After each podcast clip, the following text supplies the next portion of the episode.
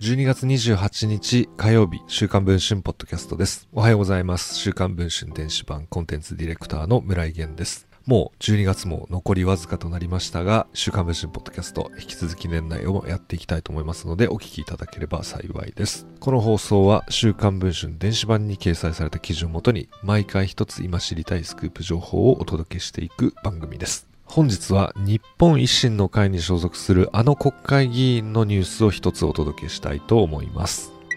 いわゆるマルチ商法で行政処分を受けた企業に関連した講演を行っていた日本維新の会の伊藤信久衆議院議員。この問題に関して日本維新の会から厳重注意処分を受けていました。そんな伊藤氏ですが、京都大学 iPS 細胞研究所の山中伸也教授との関係についても、講演などで虚偽の説明をしている疑いがあることが、週刊文春の取材で分かりました。週刊文春が入手した講演動画では、ノーベル賞を取った時、山中教授と抱き合ったなどと説明をしていましたが、iPS 細胞研究所が伊藤氏の講演内容について事実関係を否定しています。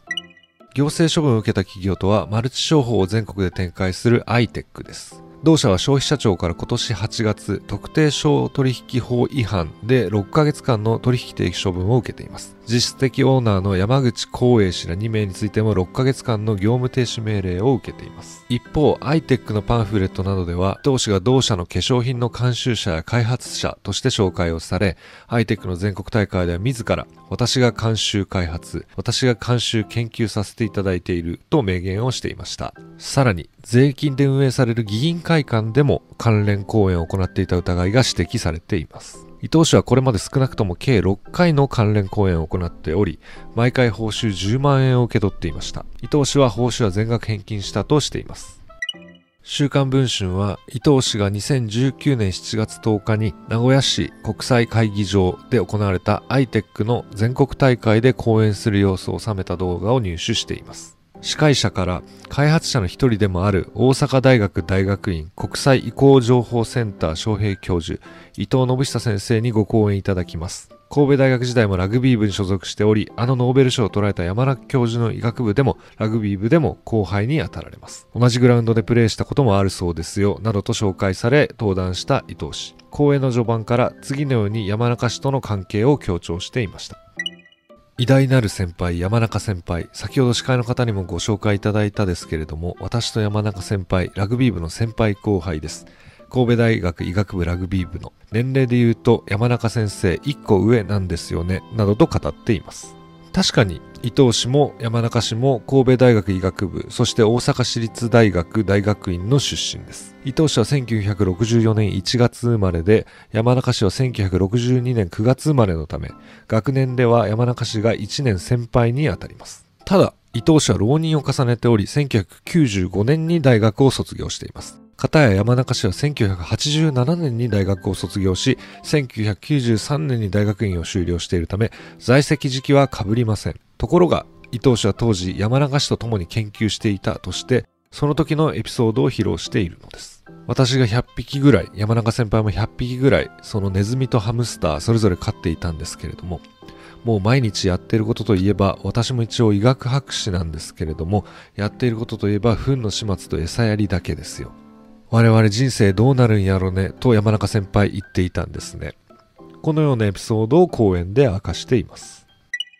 山中氏は2012年の10月 iPS 細胞の開発でノーベル医学生理学賞を受賞しています。この年の12月、伊藤氏は衆議院選挙に初当選しました。当時のことについては次のように語っていました。2012年にやっぱりノーベル賞を取られて、その年私も衆議院になって、二人して国会のところで山中先輩のノーベル賞のお祝いをやった時は本当に抱き合って喜びました。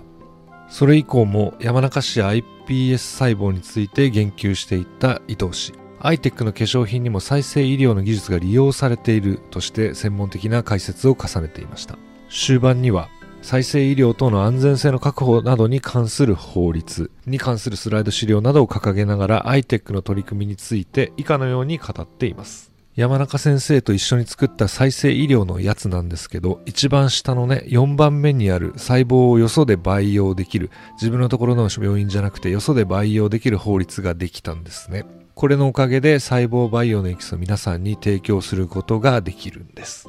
伊藤氏は講演でこのように語っていました。人の関係はどういうものだったのでしょうか？週刊文春は伊藤氏に事実関係を尋ねたところ、大阪市立大学医学研究科時代に山中氏も同研究科において助手をしており、互いに面識がありましたと回答を寄せました。一方、iPS 細胞研究所に事実関係の確認を求めたところ、山中氏は伊藤氏と学生時代に面識はないと聞いておりますと回答をしています。さらに iPS 細胞研究所は大阪市立大の薬理学教室で教諭を務めていた当時も交流した記憶はないとのことです。また動物実験等に関する記憶もないとのことです。伊藤氏については同窓会等で何度かお目にかかったことはありますが、ご挨拶程度の関係です。お祝いをしていただいたり抱き合って喜んだりした記憶はないこのように語っています。さらに、当研究所が iTech の化粧品やサプリの開発に関わったことはございません。最近以前に伊藤氏のお話を伺った方からご連絡をいただき、事実関係のために名古屋公演の DVD を送っていただきました。当研究所に関係のある部分については確認をしております。